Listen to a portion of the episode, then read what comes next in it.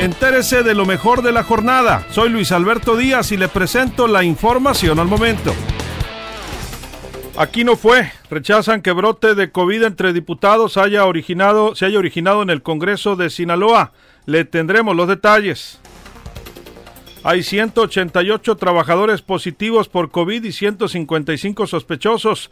En el ayuntamiento de Culiacán ya se les, brinda apoyo y seguimiento, dijo el secretario del ayuntamiento Otón Herrera y Cairo.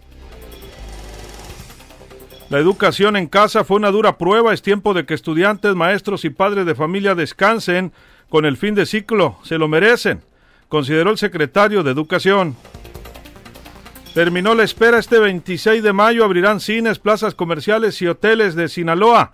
Gracias al semáforo naranja, aunque sea cambiante.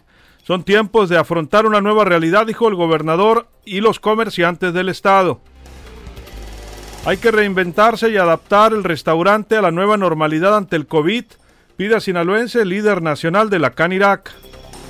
Los restauranteros del Maviri podrán reaperturar sus negocios este martes al 40% están listos con medidas sanitarias.